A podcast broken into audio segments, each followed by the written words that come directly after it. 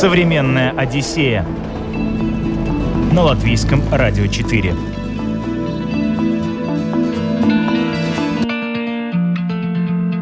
Привет, друзья! У микрофона Елена Вихрова. Сегодня современная «Одиссея» отправляется в Казахстан и Узбекистан. Направляясь с севера на юг, перенесемся от современных столиц мегаполисов, полных технического прогресса и культурных развлечений, к аутентичным старинным городам, где в узких улочках еще витает дух Древнего Востока. Мы совершим тур по Великому Шелковому пути вместе с латвийской художницей Корене Паранянц. А для меня Астана не мое место силы. Это очень такой амбициозный проект, скажем, видно, что в него вложено огромное количество денег. А мне не хватало, что за этим не стоит такой вот истории. Они все-таки кочевники. Этим они, кстати, очень отличаются от Узбекистана. Скажем, в Узбекистане совсем другое впечатление. Там очень много вот именно этой старины такой намоленной. То, то что вот меня очень привлекает, поскольку это оседлый народ. Вот у них конь, юрта, и вот он поскакал осваивать новые территории. И они действительно очень выносливы. Они другие вот по своему генетическому коду. Мы прибалты, мы такие больше эстеты. У нас так, чтобы вот большая тарелка, что-то маленькое, такое декоративное, красивое. А у них это всегда вот должен быть стол такой, который ломится от явства. Для них спа это вот здесь ты переоделся, а дальше начинается стадион таких бань, стадион других бань. Они, конечно, любят масштабы. Там чего только не было. И старинные обсерватории, и старинные вот эти ковровые мастерские, и вот эти красивые такие мастерские, где тебе показывают, как вот они из шелковицы, из этих нитей там собирают эти все, красят, красиво делают шелк, как они там эти ковры тоже там годами целыми эти все сложные узоры плетут. Ну, очень интересно, конечно понимаешь, что эта женщина сидит, и вот она годами делает просто один ковер. То есть понятно, что он не может стоить там 200 евро, он должен стоить ну, там 10-20 тысяч евро, потому что это несколько лет жизни человека, который вот каждый день кропотливо это создает. У них это вот традиция зодчества, она такая очень продуманная. У них же наоборот, не как у нас, например, здание и вокруг сад. А у них наоборот вот этот колодец, а внутри этого колодца происходит вся жизнь, чтобы была прохлада. Современная Одиссея на латвийском радио 4. Член Союза художников Латвии, выпускница Латвийской академии художеств, лауреат первой премии Индулиса Заринша Корене Паранянц провела более 20 персональных выставок в разных городах по всей Латвии. Регулярно участвует в групповых выставках латвийских художников и проектах международного масштаба. Ее мастерская в Ботаническом саду в Риге знакома многим любителям прекрасного. Теперь ее знают еще и в Казахстане. Там открылась ее персональная выставка, и Корене воспользовалась воспользовалась возможностью не только показать свое творчество, но и попутешествовать. Притом не только по Казахстану, но обо всем по порядку. Да, получилось очень удачно. Вообще изначально еще год обратно у меня была запланирована достаточно такая большая масштабная выставка в Астане. Это Куланши форт, такое современное очень пространство, современный центр искусства. И, в общем, я очень-очень хотела этой выставки, готовилась. И удачно совпало, что как раз до этой выставки меня еще пригласили участвовать в симпозиуме, тоже в Казахстане, но совершенно в другом конце Казахстана. То есть Казахстан это не как у нас в Латвии расстояние, там Рига, Талси и так далее. То есть это, скажем, там день дороги. А на юге юге, в Таразе, в симпозиуме в, в Институте инноваций. И получилось так здорово, что как раз я могу там сначала поработать, и потом как раз мне оставалось там еще две недели, чтобы подготовиться к выставке. И из-за того, что такое получилось длинное путешествие, я решила не делать визу и просто выехать в Узбекистан, тогда тебе продлевается эта виза, и ты можешь снова вернуться в Казахстан. Так что получилось еще mm-hmm. и добавился Казах... в Узбекистан, о котором, в общем-то, я очень давно мечтала. Мне так всегда было интересно, вот эта вся такая ну, очень богатая культура, вот это такая пряная, с орнаментами, с... ну, потрясающе, на самом деле, очень интересно. Я, конечно, была в восторге от того, насколько они такие вот рукодельники, вот эта вся резьба по дереву, эти все вышивки, ковры, это, конечно, потрясающе, все это такое натуральное, все такое это вот веками прям пропитанное вот этой историей. Здорово. Но началось все с Казахстана. Все началось с Казахстана. Изначально, как бы, да, главное событие, это, конечно, выставка, которая вот за год уже была договоренность, к которой я готовилась. Ну, в принципе, получается так, что меня немножко с Казахстаном связывают родственные связи, и получается так, что раз в год все равно должна привозить родственникам, показать, так сказать, детей. И я поняла, что я такой человек очень активный по работе, что мне все-таки, если я куда-то еду, и тем более раз в год, и так регулярно, мне надо, чтобы это что-то было связано тоже с моей работой, хотя бы чуть-чуть, тем более страна огромная, развивается. У них сейчас очень много интересных, много и галерей современных, таких арт-пространств. Ну, действительно, очень интересно. Я даже не ожидала, что настолько у них будет, ну, вот такое развитие, что прямо вот, э, ну, классно такой европейский уровень держит. И прошлый год у меня была достаточно успешная выставка, он такая более скромная в Союзе художников в городе Алматы. Не был такой, ну, большой резонанс в прессе, тоже я не ожидала. Все-таки я такой, ну, для них, скажем, такой, ну, инородный элемент, но, может быть, это как раз и сработало, что все-таки художник из Прибалтики, какое-то такое немножко другое видение, и был действительно очень хорошая посещаемость выставки, хороший резонанс, и вот тогда у меня тоже завязался вот этот профессиональный контакт с Центром современного искусства Куланши. Они предложили мне этот проект, я решила рискнуть, в общем-то, от меня была только дорога, а все остальное они взяли полностью на себя, и, честно говоря, для меня это был первый такой крутой опыт, когда я просто пришла только на презентацию выставки. То есть настолько вот, ну, Латвия все-таки маленькая страна, и, конечно, я привыкла, что в Латвии ты и за конферансье, и за менеджера, и за куратора, и за грузчика, и за уборщицу, и можно продолжать список, сам пишешь пресс-релиз, сам вешаешь картины и так далее. То там, конечно, это был для меня такой колоссальный опыт, когда там 10 кураторов абсолютно профессиональных, один там отвечает за доставку, другой отвечает за, там, не знаю, модераторов, экскурсии и так далее. Это был такой высокий, конечно, очень уровень, то есть у выставки и каталог сделан, и даже они сделали э, специальные экскурсии экскурсии, чтобы интегрировать э, людей незрячих. То есть специальные такие тактильные, скажем, у меня вообще такого не было раньше опыта. А, они это сами на себя взяли, сами это все оплатили. То есть еще и тактильный аудиогид для незрячих посетителей выставки. А, плюс у меня был такой как арт-ток, когда я обучала модераторов, которые потом в течение месяца водили экскурсии на трех языках. Можно было записываться там три раза в неделю. То есть такой вот активно работающий центр современного искусства. И, конечно, это был такой огромный масштаб. То есть в плане организации выставок там на шаг впереди? Ну, это было тогда действительно круто, и было здорово, что банк это поддерживает, это Центр современного искусства, то есть финансово тоже для меня это была первая выставка, где мне вообще не надо не покупать гвозди, не бегать там, я не знаю, за проволокой. То есть это был тоже такой, конечно, первый очень позитивный опыт, когда вот, ну, так, как должно быть, по сути, потому что, ну, у нас, конечно, очень часто, особенно в таком немножко непрофессиональном пространстве, воспринимают так, что тебе предоставляют коммерческую площадку.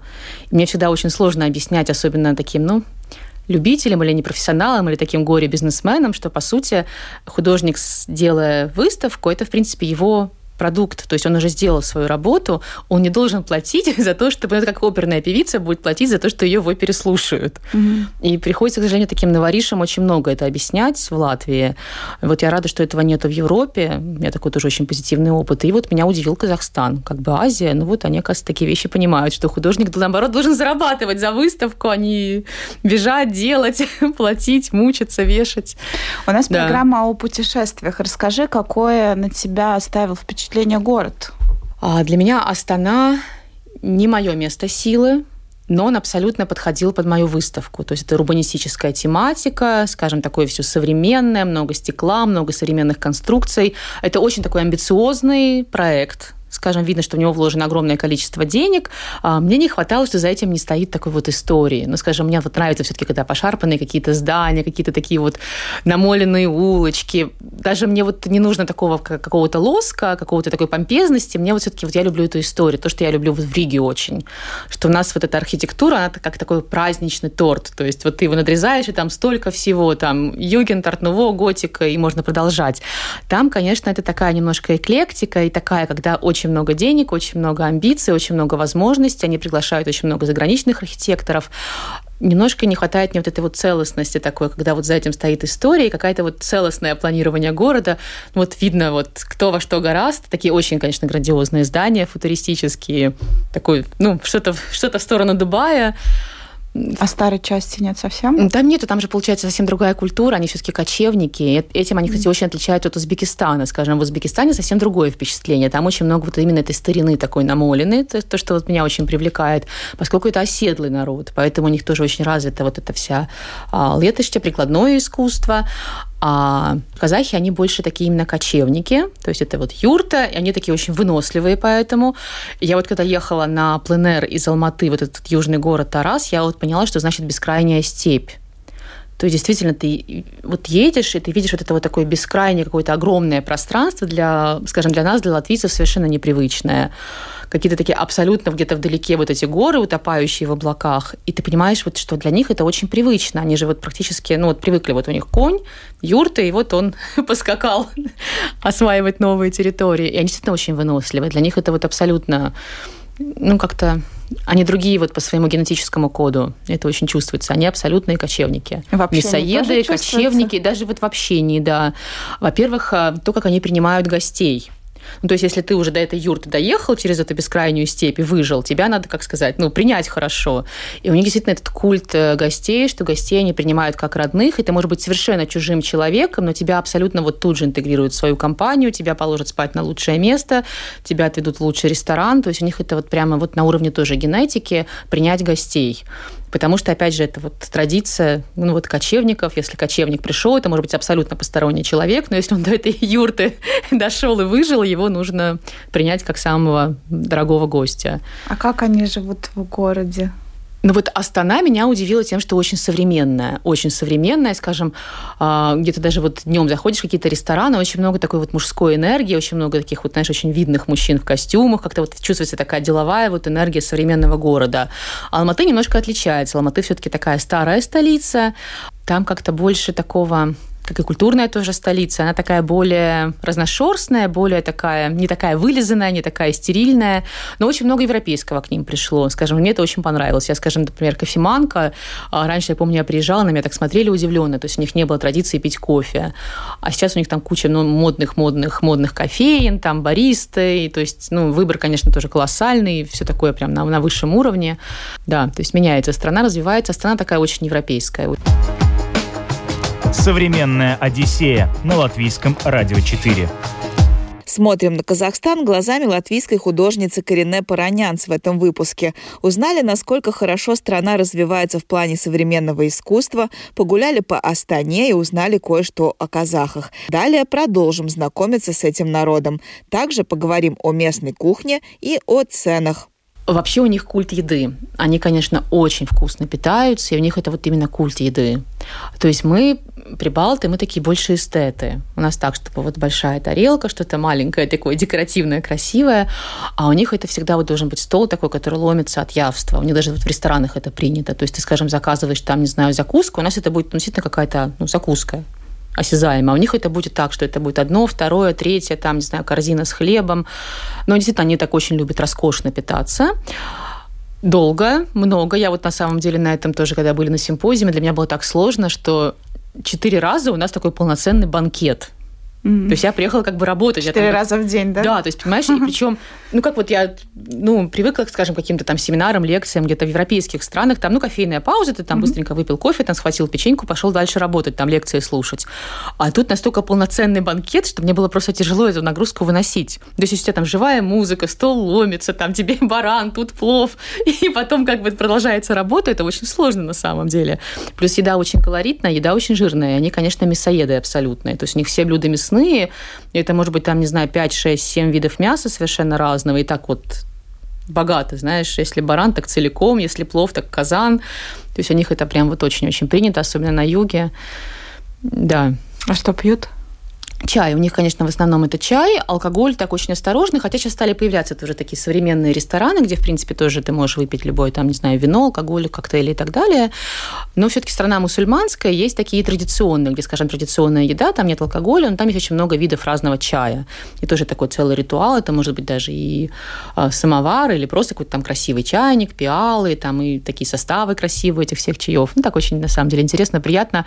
Например, тоже такой интересный казус, у них очень популярен ташкентский чай. Это такой классный, вкусный чай. Там лимон, мед, черный чай, там всякие травки добавляют. Они тоже такой целый ритуал, все это красиво накрывается. И мне казалось, ну, раз это ташкентский чай, значит, это, видимо, ну, пришло к нему с Узбекистана.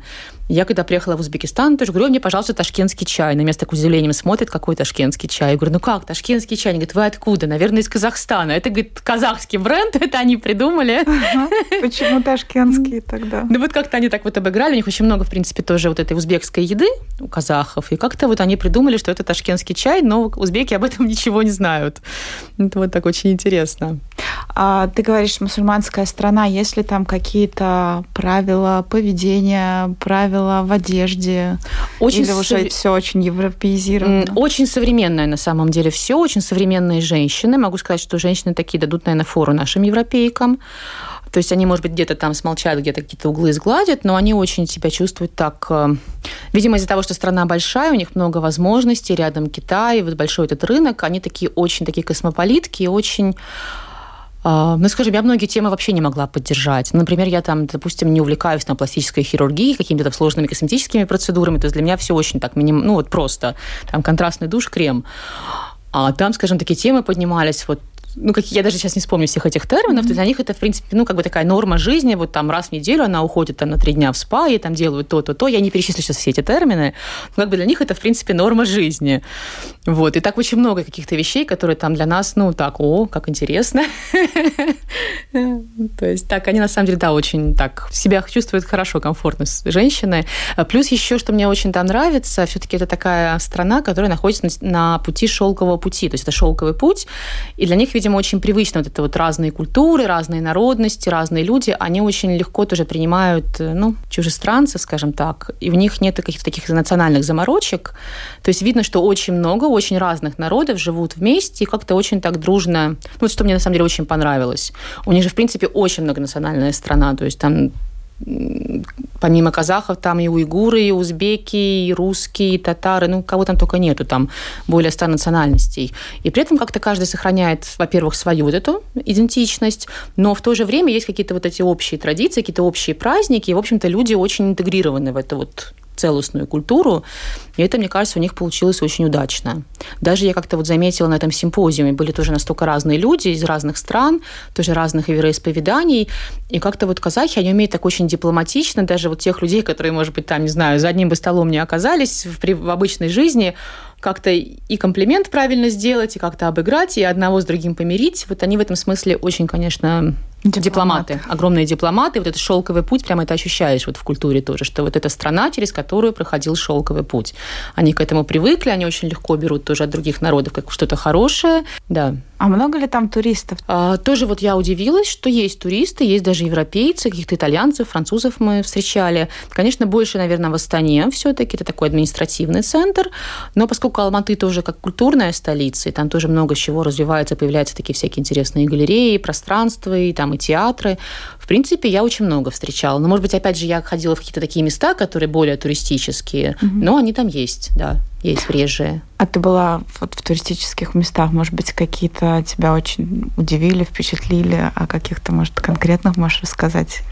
Ну, у них, конечно, масштабы впечатляют. В любом месте впечатляют масштабы. То, что меня даже, может быть, как э, такой, наверное, такая больше латышка по менталитету, я люблю такое немножко все вот камерное, такое вот более такую интимную какую-то обстановку, а у них это вот масштаб, значит, масштаб. То есть, допустим, вот мы поехали в какие-то там бани, спа, там это будет какой-то огромный совершенно комплекс, который ты за день не обойдешь, там будет там 100 видов этих бань. То есть для меня вот спа это вот, не знаю, така спа. Угу. То есть вот такая вот маленькая комнатушка, вот такой вот бассейн. То есть вот я помню, что ко мне приехали казахские гости, вот они туда пришли, говорят, ну окей, здесь мы переоделись, здесь предбанник, а где, ну когда начнется спа? То есть, то есть мне было сложно объяснить, что вот эта маленькая лужица, вот эта дорожка и эта скамейка, это как бы все, я очень этим довольна. То есть для них спа это вот здесь ты переоделся, а дальше начинается стадион таких бань, стадион других бань. Они, конечно, любят масштабы. А плюс, что мне тоже очень понравилось, у них очень доступен сервис. Видимо, из-за того, что, опять же, страна большая, очень, видимо, большой тоже разрыв все-таки. Это, конечно, минус богатых, бедных. И, видимо, есть много людей, которые хотят заработать. У нас все-таки много специалистов уезжает, как-то рынок маленький. Ну, тоже, допустим, маникюр. Я вот не знаю, как вот у тебя обычно ты ну, записываешься там за неделю, за две, угу. а если там какая-то хорошая процедура, то, то и за месяц. Угу. А у них это может быть так, что я с утра придумала, позвонила, подружка, все, сейчас решим ты как, сама поедешь или тебе на дом позвать? То есть вообще это mm. решается сразу.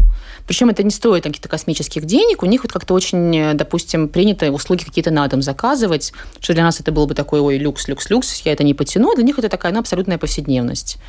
То есть а давай закажем. вообще по ценам страна дорогая? А у них, конечно, дешевле такие бытовые вещи, намного дешевле продукты питания, намного дешевле, конечно, сервис. Ну, такие какие-то бытовые, там, не знаю, тот же самый маникюр, не знаю, вызвать курьера, такси. Это намного дешевле, конечно, да. А еда? Еда тоже. Еда дешевле, еда очень такая качественная, много тоже такого своего, то, что они берут на рынке, такой вот хорошая такая вот и дешевле, конечно, доступней. Хотя вот, допустим, одежда дороже скажем, у них есть много очень, то, что вот с китайского рынка, такой вот ширпотреб, это очень дешево. То есть для меня тоже такой был шок, например, я привыкла там детям, покупаешь там заколочки, там три заколочки, три евро, а у них так вот, ведро таких заколочек, ведро таких заколочек. Масштаб. Да-да-да, там 2 евро. Там китайцы привезли, все, купил, пошел, на год тебе хватит. Но если какие-то фирменные вещи, даже такие, скажем, ну, демократичные бренды, которые у нас там, ты можешь на скидке купить, там, та же Puma, там, не знаю, ну, Adidas, ну, какие-то такие очень простые бренды, mm-hmm. там, не знаю, Disequal, то у них это будет все-таки стоить так на порядок дороже, потому что если это оригинальный бренд, его все-таки с Европы довести надо, ну, как-то, да, у них в этом смысле вот дороже одежда. На уровень жизни в целом, как кажется, выше, чем у нас? А, ну, мне кажется, что страна больше, больше покупательская способность. У них, скажем, ну, вот у нас, не знаю, таких, если люксовых, кого там у нас можно перечислить, там, по-моему, Темпори Армани тот закрылся у нас на углу был и, и не стал. Mm-hmm. А у них, конечно, очень много таких люксовых, больших гипермаркетов, где там, знаешь, у тебя будет этаж Версачи, этаж Армани. Значит, кто-то это покупает, кому-то это надо. То есть чувствую, что страна большая, и действительно, ну, как бы люди живут, те, которые живут богато, они живут, конечно, богаче, чем мы, масштабы у них больше.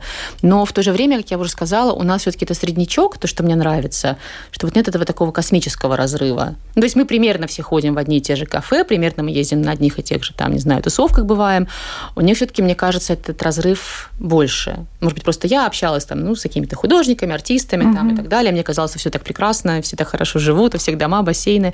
Но на самом деле я думаю, что у них э, такие, ну вот если выехать немножко за вот эти большие города, вот это не село, как это аул сказать, да, и вот эти простые, я думаю, что, конечно, они живут тоже очень достаточно тяжело и бедно. Не бывало в ауле? Вот нет, только проезжали мы эту огромную степь, не бывало. Хотя очень много у них очень развитый экотуризм, в этом смысле мы так много попробовали. То есть вот эти все, когда ты там на лошади где-то, там в горы уходишь с палаткой, это все мы пробовали. А, Такой да? экотуризм, да, это все мы пробовали. У них это очень тоже развитый, у них есть такие тоже очень совершенно европезированный уже сервис. У них есть очень красивые такие, как визит-центры где-то в горах, еще где-то такие вот, ну вот как вот мы любим, так, угу. чтобы все было стерильно, чисто, красиво, там экодомики с видом таким, с видом сяким. В этом смысле у них абсолютно это все доступно. Да, это, конечно, тоже очень интересно. Вот этот их экотуризм, это круто. Потому что природа очень разнообразная, страна огромная. Эти все, конечно, масштабы, горы, водопады, там эти каньоны. Ну, это очень интересно, это стоит увидеть. Современная Одиссея на латвийском радио 4. Латвийская художница Карине Паранянц открыла свою выставку в Астане и попутешествовала по Казахстану. Поговорили о современном искусстве, о жизни в городах, об особенностях менталитета казахов, о кухне, ценах и уровне жизни. Далее отправимся в аутентичный Узбекистан.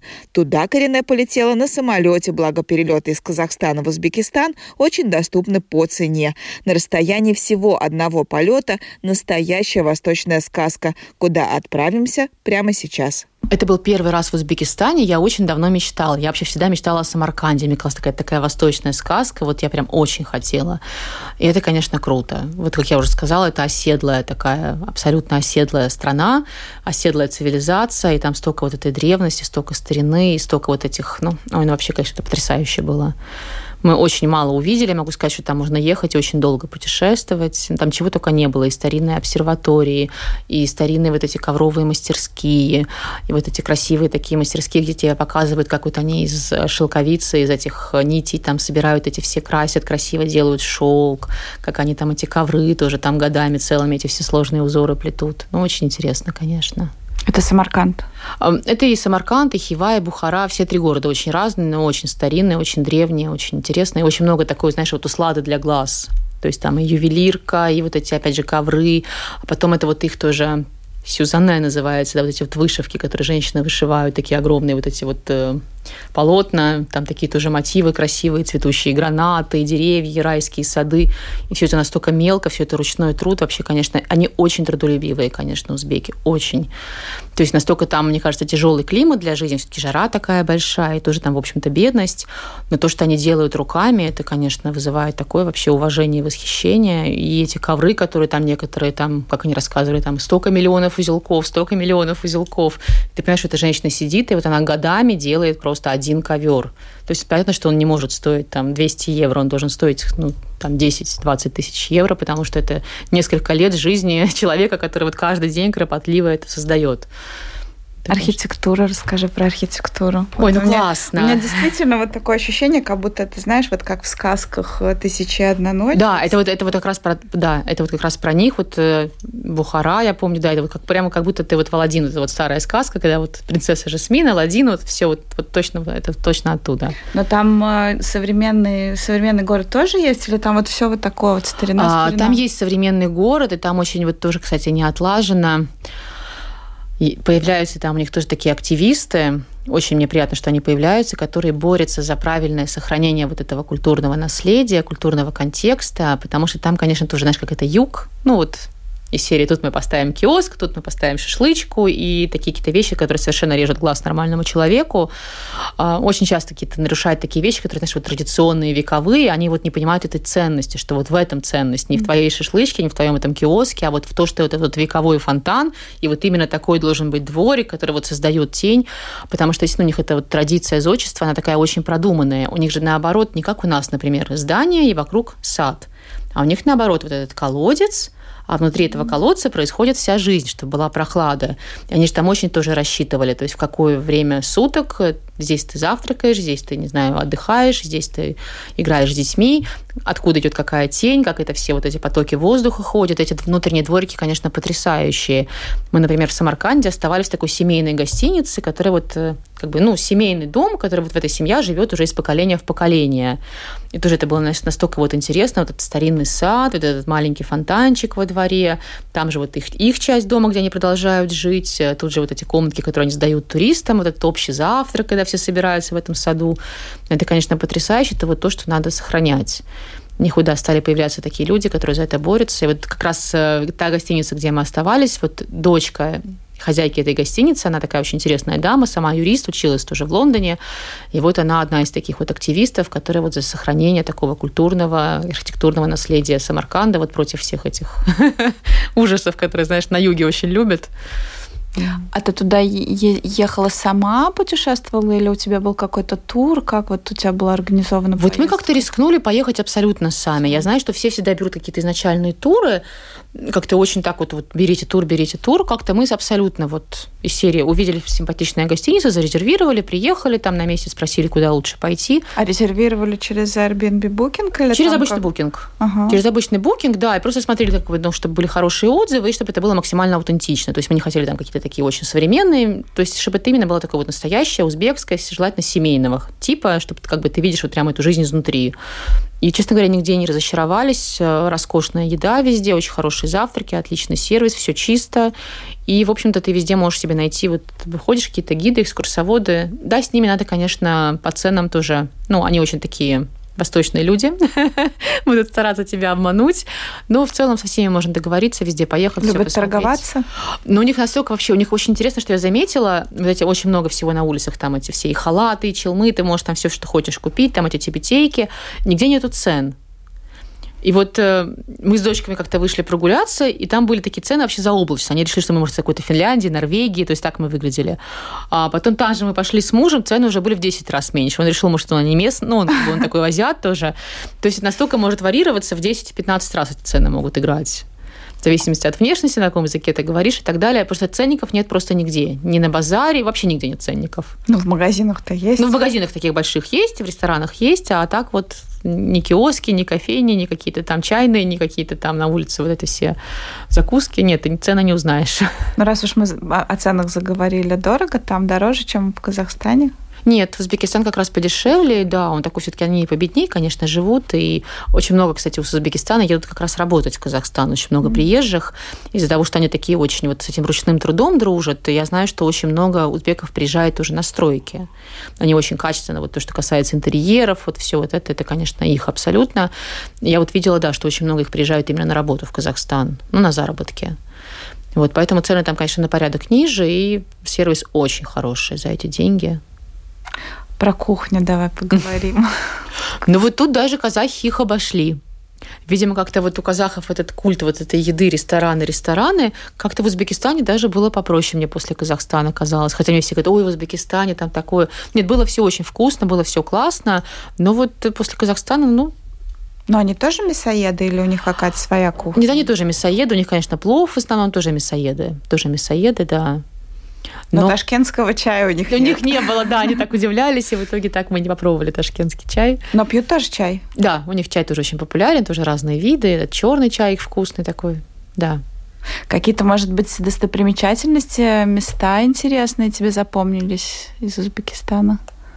Ой, ну это такой стандартный комплект, на самом деле, все вот эти гробницы, они такие очень интересные. Ну вот все вот эти вот медресе, то есть вот это все такое, вот эти все институты, хотя вот старинные, которые в таком этом стиле, как восточная сказка. Ну, я даже, на самом деле, такие, мне кажется, назову очень, ну, стандартные места. Ну, расскажи. Там, это, Сейчас я это тебе кажется стандартное, а человеку, который в Узбекистане никогда не был и, и Мы были мало... в очень интересной обсерватории. Это, получается, Самарканд, и вот э, можно выехать на такую небольшую экскурсию, там есть такая обсерватория Улугбека. И вот мне, на самом деле, эта была тема очень интересна, но все-таки такая как бы древность, старина, и они очень стремились к, здани- э, к знаниям, то есть у них вот в этот период было очень много и университетов, где могли учиться, даже и очень интересно тоже нам рассказывали эту историю, что учились не только, скажем, из богатых семей, а, в принципе, они больше отбирали этих вот э, студентов по по способностям. То есть у них была такая возможность учиться. И вот эта обсерватория тоже меня потрясла. Там настолько были интересны там эти старинные книги, всякие старинные приспособления для изучения вот звезд. Ну, это было очень интересно. Конечно, и сама постройка тоже такая вот эта старинная, древняя. Это Действующая очень... или это музей? Нет, это уже музей, у них есть современная обсерватория, где можно поехать. Это тоже такой больше как музей, конечно. То есть там звезды ты не посмотришь, это больше именно музей памятный mm-hmm. такой. Еще было очень интересно, мы были на бумажной фабрике, мне очень понравилось. Я, кстати, тоже не знала, делают бумагу из э, шелковицы. Мне тоже так это удивило, что шелковое дерево, да, из этой коры как-то ее так интересно очень нам прям показывали, отмачивают, отбивают и делают вот такое вот ручного качества бумагу, которая, знаешь, вот когда вот такая вот шероховатая, классная. Угу. Ее тоже тонируют там разными цветами, она есть такая более гладкая, более грубая. И из этой бумаги она очень выносливая, это же кора дерева, а можно делать даже какие-то предметы такого обихода, там, например, у них можно было купить сумки, косметички, там, рюкзаки и так далее. И вот такая очень прямо вот тоже кайфовая бумага, что ты прям чувствуешь, что вот тепло тепло вот рук того, кто с ней работает, кто вот это все создает, очень красиво. И тоже это старинная какая-то абсолютно фабрика, то есть это испокон веков, вот по старым технологиям, и до сих пор они эту бумагу также производят. Я так тебя слушаю и понимаю, что вот в Узбекистане намного больше всяких музеев, мест, которые туристу могли бы быть интересны, чем, чем в Казахстане, или не ну, так? Ну, наверное, все-таки да. Казахстан все-таки он такой более, ну, новострой такой в mm-hmm. большей степени. И поскольку это все-таки кочевая культура, то, конечно, не столько осталось от этих вот памятников каких-то архитектурных, не столько осталось от этих вот каких-то, ну, таких ну, вот то, что оседлые народы, они же все время что-то создают руками. Mm-hmm. Конечно, в Узбекистане этого гораздо больше. Скажем, вот мы были на старинных фабриках, э, где делают, я уже рассказывала, ковры.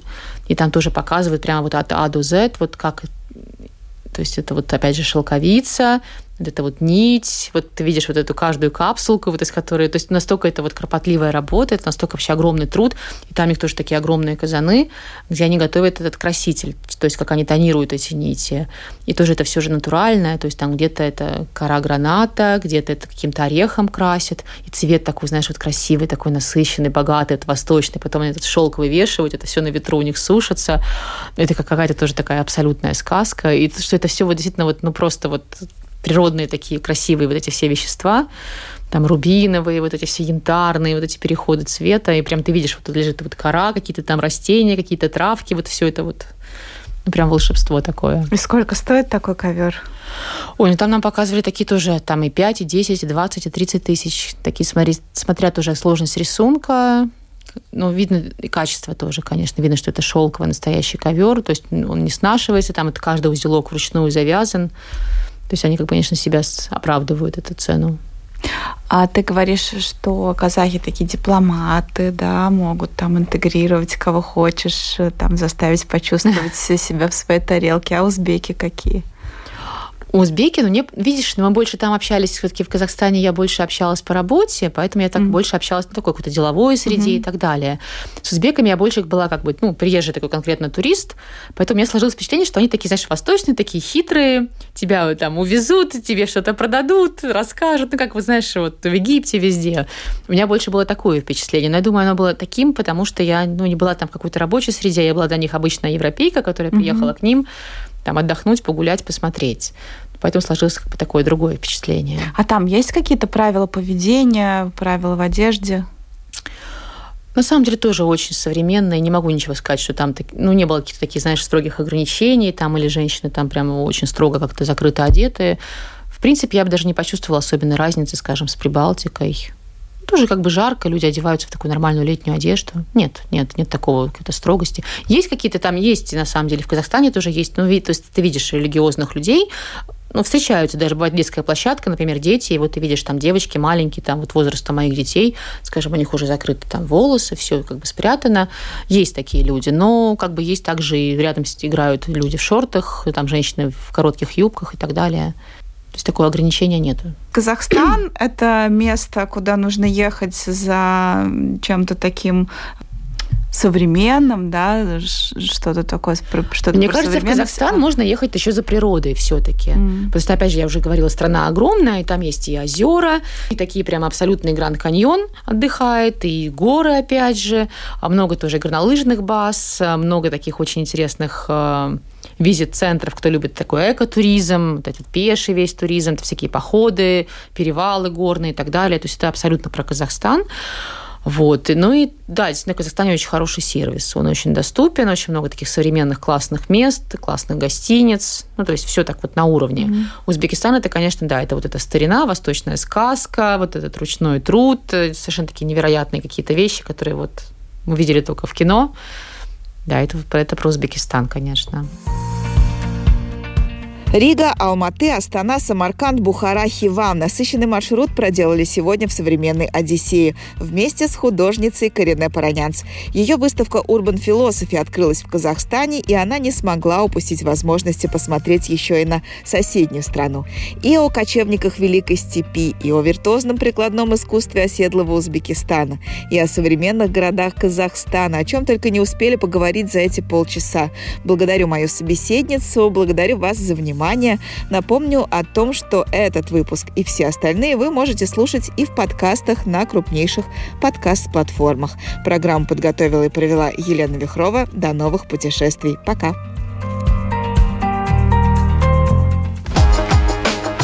Современная Одиссея на латвийском радио 4.